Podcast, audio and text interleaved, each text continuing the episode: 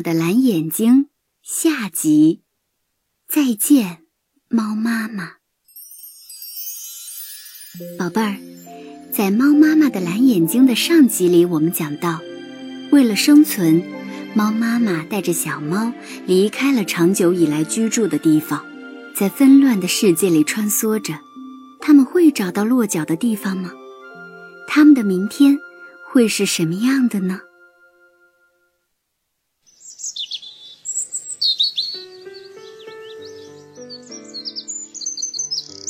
每天早晨，太阳一出来，猫妈妈就去外面寻找食物了。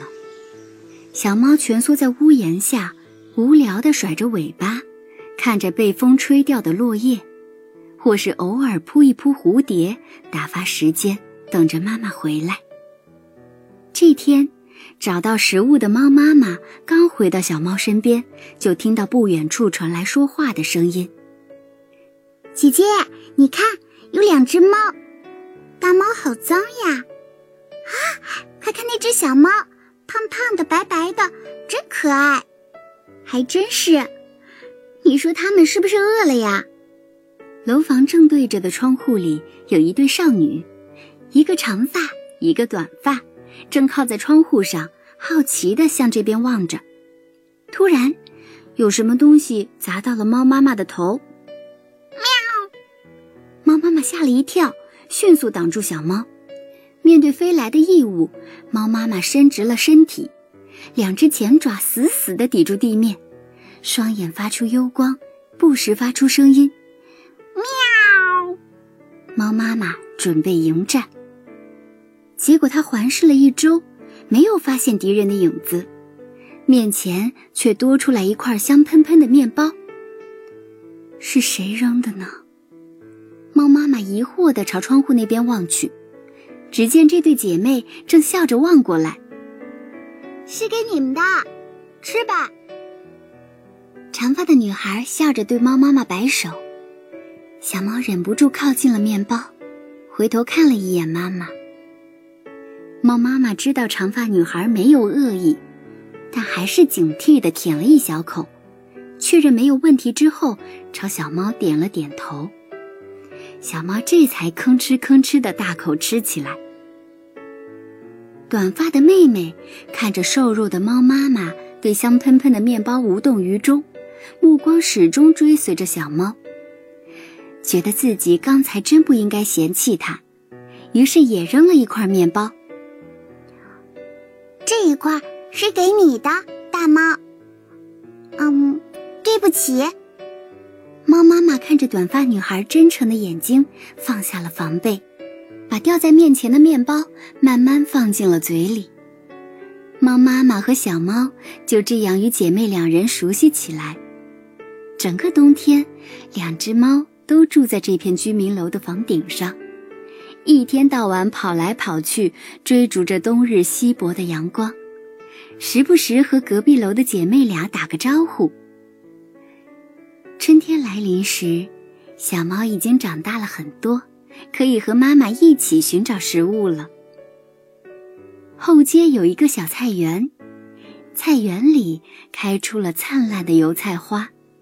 猫妈妈时常会带着小猫来这里玩耍，当然，这对姐妹也会来。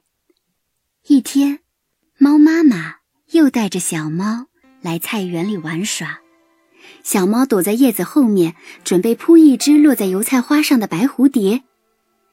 猫妈妈已经不像从前那样时刻追赶小猫了，而是尽量离得远一些，默默守护着它。马上你要独立生活了，妈妈能陪你的日子越来越少了。猫妈妈眯着蓝眼睛望着小猫，眼睛渐渐湿润了。在一旁观看的短发妹妹觉得小猫的样子可爱极了，而长发的姐姐不声不响地绕到小猫身后，一把抱住它。抓到你了！姐姐举起小猫，把脸埋进小猫毛茸茸的胸脯，亲昵地蹭着小猫的胡须。猫妈妈目睹了这一切，仿佛已经看到了小猫今后的生活。它悲伤的叫了一声，最后深深的凝望了小猫一眼，然后飞快的跑进了花丛，不知去向。从此，猫妈妈的身影再也没有出现过。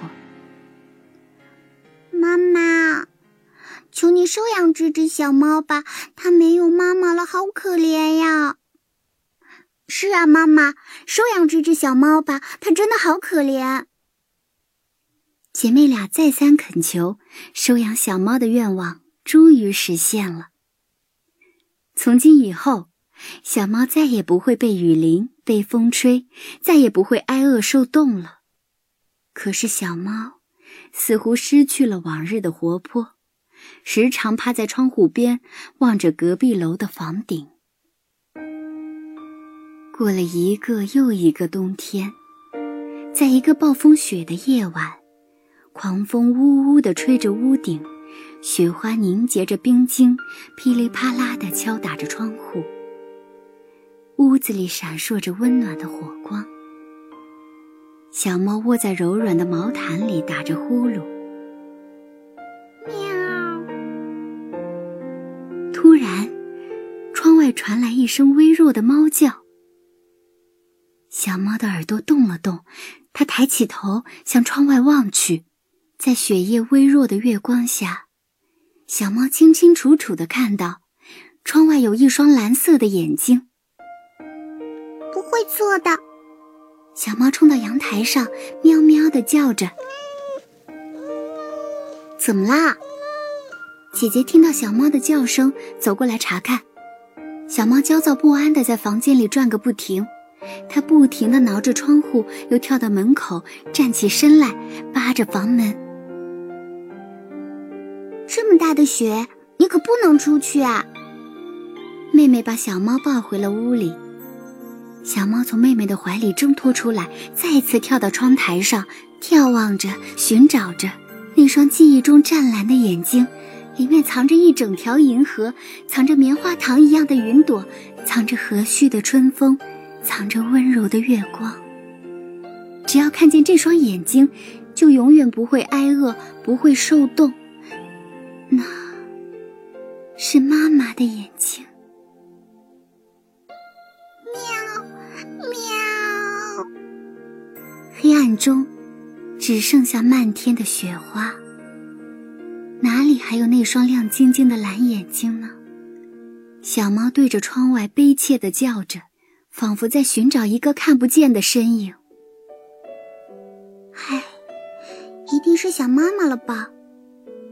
姐妹俩互相望了一眼，想起了那个消瘦的身影。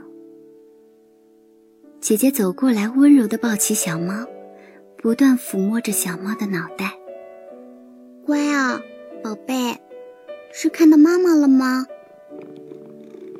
小猫发出难过的咕噜声。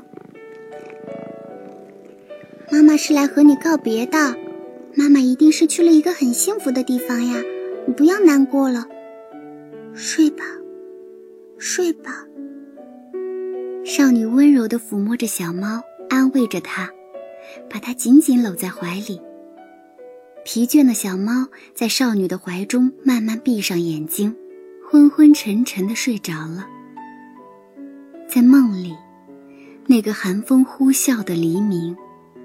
小猫被妈妈拥抱着，温暖极了，甜甜的睡着了。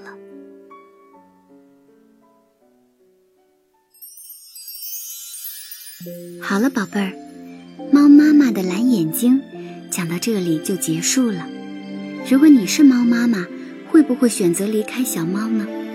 为什么呢？把你的想法写在留言板里吧，咱们留言里见。